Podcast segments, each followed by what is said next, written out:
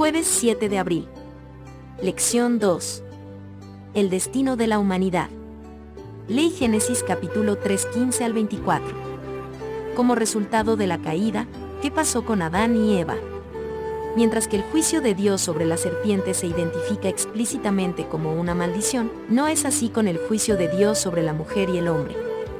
La única vez que la palabra maldición se vuelve a utilizar, se aplica solo a la tierra. Es decir, Dios tenía otros planes para el hombre y la mujer, en contraste con la serpiente.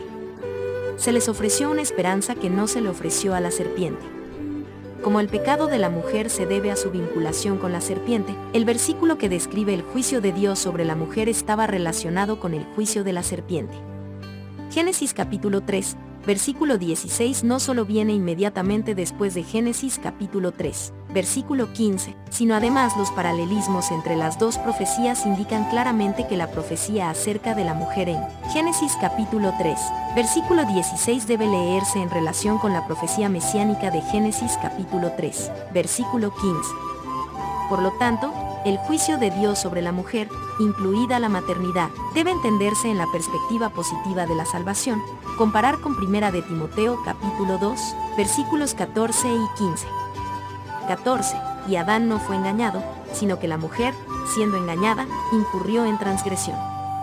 15. Pero se salvará engendrando hijos, si permaneciere en fe, amor y santificación, con modestia. Como el pecado del hombre se debe a que escuchó a la mujer en lugar de escuchar a Dios, la tierra de la que fue tomado el hombre es maldecida. Como resultado, el hombre tendrá que trabajar duro y finalmente volver a la tierra de donde viene, algo que nunca debería haber sucedido y que nunca fue parte del plan original de Dios. Es importante señalar que, frente a este panorama desesperado de muerte, Adán dirige su atención a la mujer, donde ve la esperanza de vida mediante su alumbramiento. Es decir, incluso en medio de la sentencia de muerte, ve la esperanza de la vida. Mientras tanto, como cualquier padre amoroso, Dios solo hubiese querido el bien para ellos, no el mal. Pero ahora que conocían el mal, Dios iba a hacer todo lo posible para salvarlos.